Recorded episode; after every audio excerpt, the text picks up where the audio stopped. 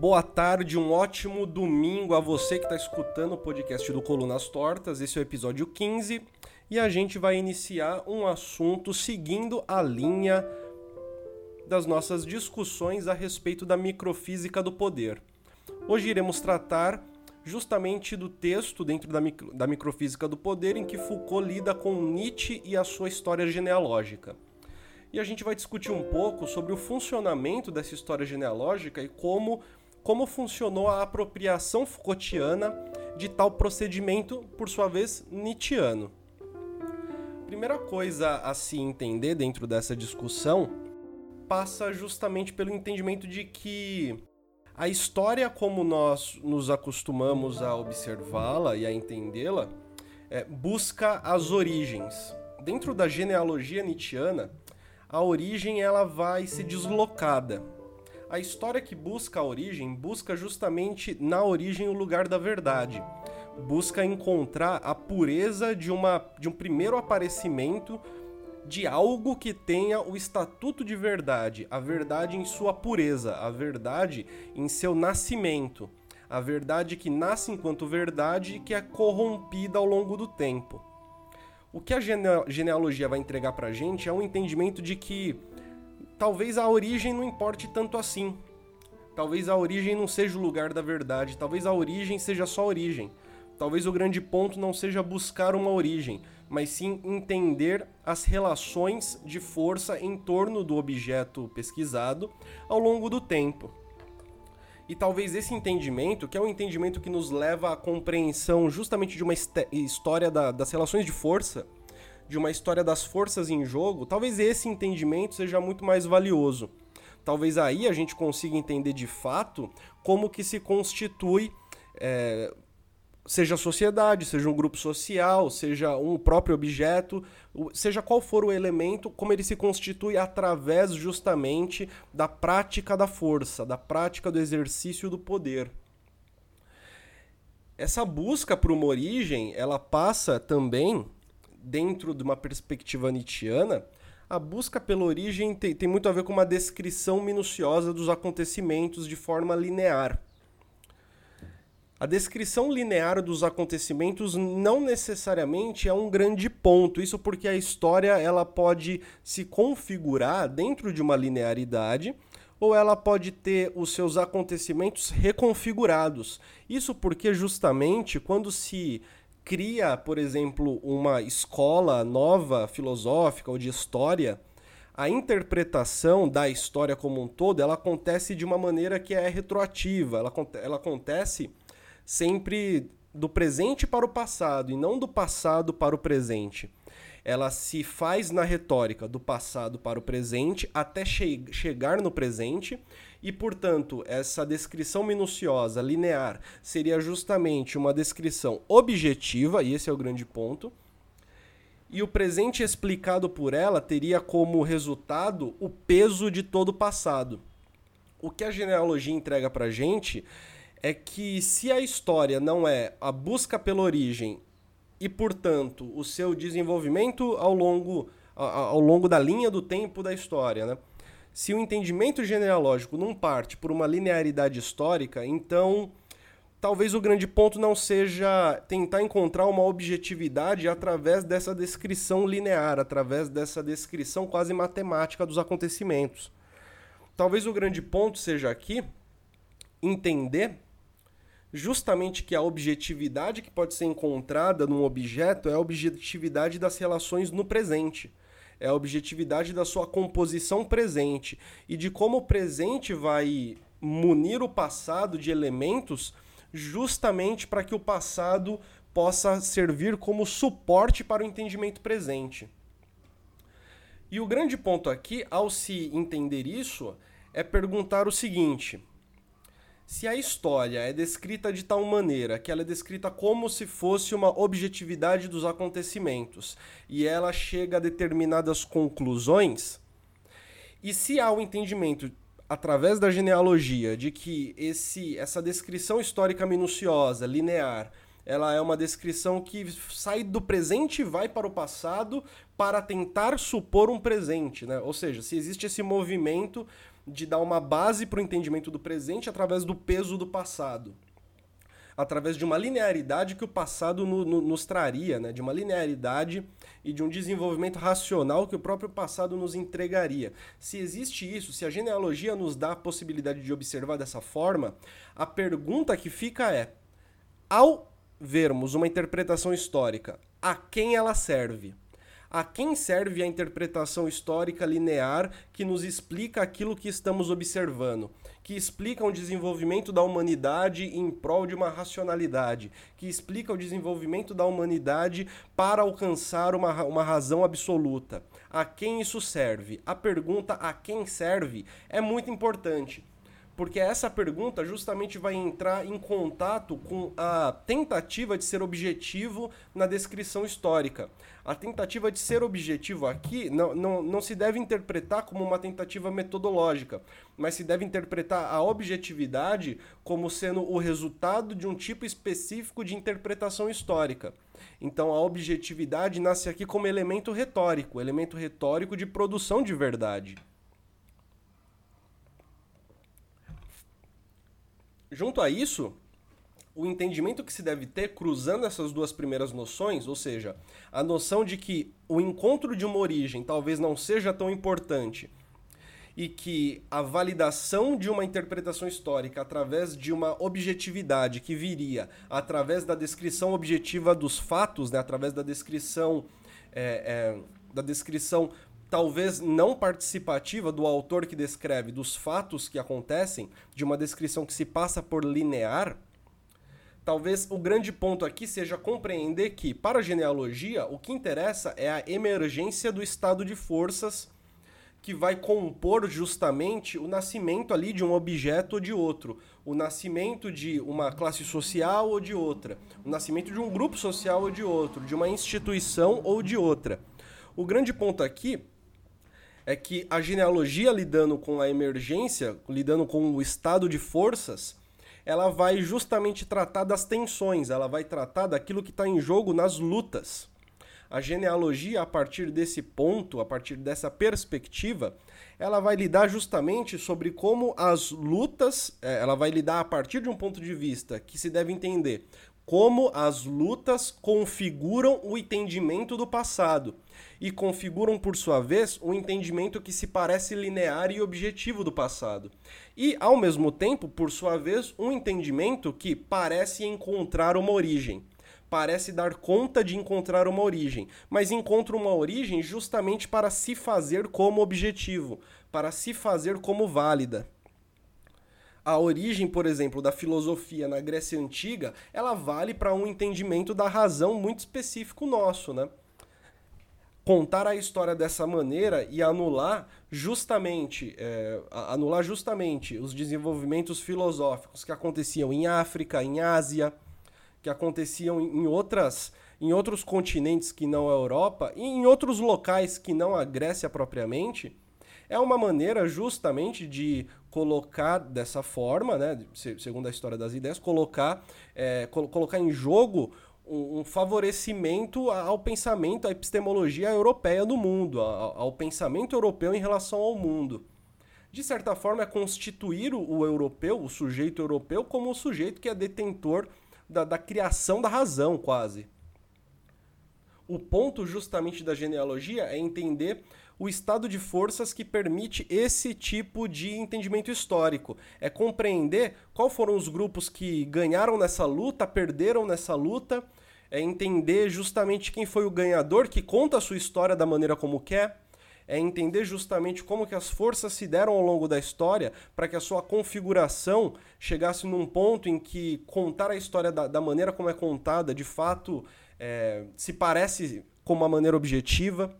O grande ponto da genealogia é, através disso, justamente, conseguir reativar saberes locais, conseguir reativar o entendimento dessa luta e conseguir reativar dessa maneira uma possibilidade de se estabelecer novos pontos de resistência, novos pontos de luta. Esse é o grande ponto, porque quando um saber morre, ele morre para não ser usado. A genealogia vai trazer consigo a perspectiva da luta, do estado de forças, das brigas que existem para uma dominação específica e vai colocar em jogo uma possibilidade desses saberes que num momento foram dominados conseguirem talvez talvez resistir um pouco mais. O ponto, evidentemente, é que não deve ser interpretado como se a genealogia fosse aquilo que faz a mentira se transformar em verdade. Não é esse o ponto. O ponto da genealogia não é colocar qualquer tipo de saber como sendo válido para ser utilizado como sendo válido para ser utilizado como resistência. O ponto da genealogia é justamente distribuir a perspectiva de que há saberes que foram dominados de fato e que talvez possam ser utilizados. Talvez não possam. No entanto, a própria perspectiva de que saberes foram dominados para que a história fosse contada da, contada da maneira como ela é contada já é o suficiente para a gente compreender que a história contada não é objetiva, não é absoluta que a história contada por sua vez talvez parta de origens que não sejam assim tão válidas. E nisso a gente tem uma, um entendimento de que a forma histórica utilizada, a forma não genealógica, ela tende a ser suprahistórica. É, suprahistórica na medida em que se faz parecer que a história, dizia Nietzsche, ela obedece um funcionamento que a atravessa como um todo, do início até o fim. O ponto da genealogia é justamente colocar que a história ela não obedece uma racionalidade interna do início até o fim. Ela obedece o acaso das lutas. O caminho da história tem relação direta com o caminho do acaso das lutas. Esse é o grande ponto nietzschiano. O que, que significa isso? Significa que é justamente o acaso das lutas que vai permitir, num dado momento, evidentemente, é, que vai permitir que se conte uma história a partir dos acontecimentos passados e que se diga que a história é baseada na razão, por exemplo. Que o caminho histórico da humanidade é baseado na razão. Ou baseado na luta de classe, seja lá como for. Isso não, não, não, significa que não seja baseado na razão uma dada formação social. Isso não significa que um dado momento histórico seja de fato, tenha de fato como o seu determinante específico a estrutura econômica. Não, não se trata disso, mas se trata de compreender de que não há uma objetividade, não, nada disso é absoluto. Não há uma decisão absoluta a respeito de como anda a história. O que existe é um entendimento específico de momento, e esse entendimento de momento, a partir dos próprios saberes criados, né, pelas teorias que vão falar sobre esses momentos, é, eles se colocam como suprahistóricos. E não necessariamente eles são suprahistóricos. É, isso porque a história vai sempre obedecer novamente o acaso das lutas. O acaso das lutas foi aquilo que permitiu nascer uma perspectiva de que a razão é o que guia o movimento da história ao longo do tempo. Isso significa que a formação social do século XX, por exemplo, não era guiada pela razão? Não, isso não significa que, que não era guiado pela razão. Isso só significa que o entendimento de tal tipo de objetividade em contar a história a partir da razão, esse entendimento não é válido. Ela pode mudar. As estruturas que determinam como a história vai acontecer podem mudar. As lutas, portanto, que determinam como a história pode acontecer, essas lutas podem mudar. Esse é o grande ponto. E aqui a gente chega num ponto em que se esse entendimento de uma história, um entendimento objetivo de uma história, o um entendimento de que é necessário encontrar uma origem para, para o entendimento da história, o entendimento de que é necessário encontrar uma razão universal para a história, é necessário encontrar um sentido universal para a história. Se esse entendimento não é tão válido num ponto de vista genealógico, a gente entra num ponto em que o perspectivismo passa a ser válido mas ele passa a ser válido não como uma possibilidade de tudo ser verdade. Não é esse o ponto. O ponto é, a pergunta a quem serve essa história é uma pergunta que o Nietzsche faz para si próprio e que o Foucault faz para si próprio e que cada historiador deveria fazer para si próprio. A pergunta a quem serve é uma pergunta que cada genealogista deveria fazer para si. A quem serve a genealogia que eu estou construindo? Se eu estou construindo uma genealogia observando o acaso das lutas para compreender, no fim, o nascimento da prisão, a quem isso serve? Para o Foucault, isso vai servir justamente para se compreender uma sociedade que sequestra corpos, que disciplina, que fabrica corpos em prol da produtividade. E aqui a gente tem a estrutura econômica como sendo um determinante social. No vigiar e punir, essa noção de que a estrutura econômica é um determinante social forte não é abandonado. Ao longo do livro, se fala a todo instante sobre produtividade, se fala a todo instante sobre como a moral ela vai contribuir justamente para o aprimoramento dos desígnios que nascem das relações de poder que a estrutura econômica vai configurar. O determinante social econômico é muito considerado ali pelo Foucault. O ponto do Foucault é: a quem serve essa genealogia que eu estou fazendo das prisões e da sociedade disciplinar?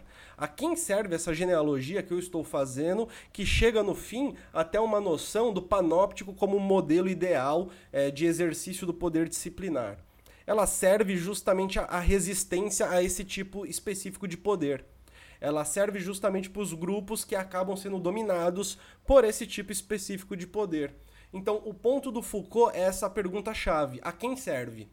E o perspecti perspectivismo, aliás, ele não vai ser, novamente eu digo, ele não é a assunção de que qualquer coisa é verdade, tudo depende do ponto de vista.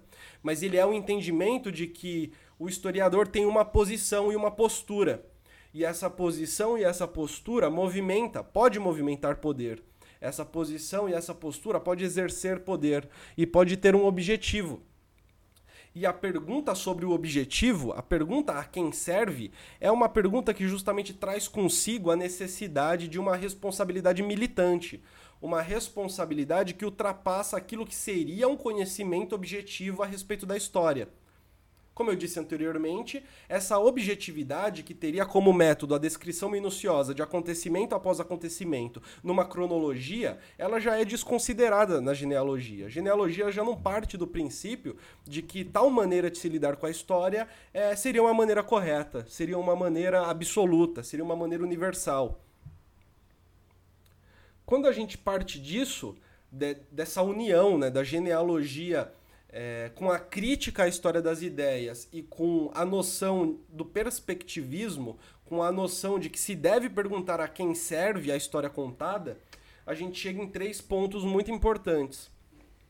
A história genealógica ela trabalha de tal maneira que mostra a multiplicidade do, do eu, a multiplicidade da identidade a multiplicidade daquilo que se chama de sujeito brasileiro, que se chama de sujeito europeu, que se chama de sujeito estadunidense. Existe uma multiplicidade aí que a história tradicional, através dos seus cortes e através da sua pretensa objetividade, não deixa acontecer. Ela faz parecer que aquilo que está dentro da identidade é uma coisa só. Ela classifica, ela determina ela categoriza de tal forma que tudo se passa como se fôssemos muito iguais. E o ponto da genealogia é mostrar a multiplicidade existente nas formações sociais analisadas, mostrar a multiplicidade existente ali e mostrar como que os mecanismos de poder, por sua vez, lidam com essas multiplicidades, como que as lutas acontecem justamente porque existem essas multiplicidades. O segundo ponto é que a genealogia deve mostrar é, não só que as identidades são múltiplas, não só que não há uma construção única de identidade, mas que os indivíduos, os sujeitos, as pessoas carregam várias máscaras que usam sempre, muitas vezes ao longo dos dias. É a história genealógica que vai mostrar que a gente não é um só. É a história, a história genealógica que vai dar pra gente a liberdade de ser muitas coisas sem nos culparmos por isso. E ao mesmo tempo vai dar a possibilidade do genealogista observar também essa multiplicidade em jogo, observar essa multiplicidade no jogo das forças, observar como cada indivíduo é mais que um no próprio jogo das forças. E isso causa o terceiro ponto muito valoroso aqui para o Foucault, que é a morte do sujeito do conhecimento a morte desse sujeito uno, racional, esse sujeito comunicacional, a morte desse sujeito que é o ápice da razão, desse sujeito que estaria dentro da caminhada para o exercício máximo da razão comunicacional esse sujeito acaba morrendo na história genealógica. Porque a forma sujeito, a gente pode chamar de forma sujeito, a gente pode chamar de tipo de sujeito, enfim, essa casca que vai formar o sujeito, ela vai mudar sempre conforme o estado das relações de força.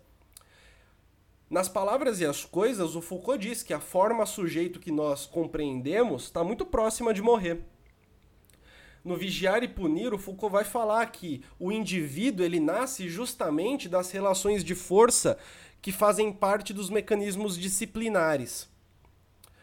Ou seja, esse sujeito, esse indivíduo específicos, eles são historicamente colocados, determinados, e eles podem mudar, eles podem se alterar. E uma pesquisa histórica também comprovaria que o sujeito da Idade Média, o indivíduo específico ali da Idade Média, o tipo de indivíduo, o tipo, a forma sujeito, essa casca que a gente chama de sujeito, esse entendimento que causa uma experiência do mundo e uma experiência de nós mesmos, e que ao mesmo tempo causa o entendimento dos sentidos das ações, essa casca específica ela pode ser completamente diferente.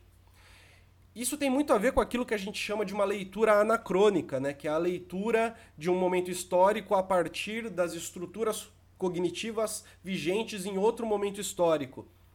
É, isso é levado ao ápice, isso é levado pela genealogia como sendo algo muito participativo. Participativo de tal maneira que não é mais possível compreender um sujeito universal, um sujeito do conhecimento, um sujeito racional, que seria, por sua vez, a base da nossa história. E o que, que isso traz para gente? Isso traz, primeiro, a liberdade de se compreender os diferentes tipos de sujeitos que podem acontecer em diferentes formações sociais. Isso nos traz a hesitação em interpretar os diferentes sujeitos a partir da nossa interpretação e nos coloca numa posição de evitar o etnocentrismo, por sua vez. Isso faz também que a gente consiga compreender que as relações de força fazem a história andar de uma maneira muito mais eficiente do que a razão, por exemplo, e que as relações de força, na sua significância, são as relações, as lutas, né, que eu quero dizer, são, são justamente, é, é, são, são justamente os, os locais, os momentos, são justamente aquilo, fazem parte daquilo que vai fazer a história se alocar dentro das suas, dentro das suas configurações específicas, que vai permitir é, por sua vez, vai permitir um tipo de interpretação histórica específica. Então, compreender a configuração das relações de poder é de extrema importância. Conf compreender a configuração das relações de poder passa a ser algo central para uma leitura genealógica. E aqui entra também a necessidade de se entender o saber, né? De se entender como o saber entra nisso, de se entender os discursos que são fabricados a partir das relações de poder e que, ao mesmo tempo, discursos que fundamentam o exercício do poder. Discursos que vão colocar o signo em jogo e que vão fazer as coisas fazerem sentido. E que vão fazer as coisas é, fazerem sentido dentro do sujeito do discurso, para o sujeito do discurso, para um sujeito que é marcado pelo signo, para um sujeito que precisa dos signos para viver, para viver em sociedade. Nessa perspectiva, a relação saber e poder é colocada de tal forma que cruza o sujeito, que cruza justamente a configuração do sujeito, que cruza a configuração daquilo que o sujeito pode ser, daquilo que o sujeito é, daquilo que o sujeito vai ser no futuro e, evidentemente, coloca em jogo os limites do sujeito. Muito obrigado a todos vocês que escutaram esse podcast. Domingo que vem tem mais. Para quem quiser acompanhar isso no YouTube, colocar os comentários e participar da discussão pós-podcast, todo domingo o podcast é gravado. Todo domingo ele é gravado, basta ficar de olho nas notificações do YouTube do canal do Colunas Tortas. Um grande abraço, até a próxima e acesse o portal do Colunas Tortas.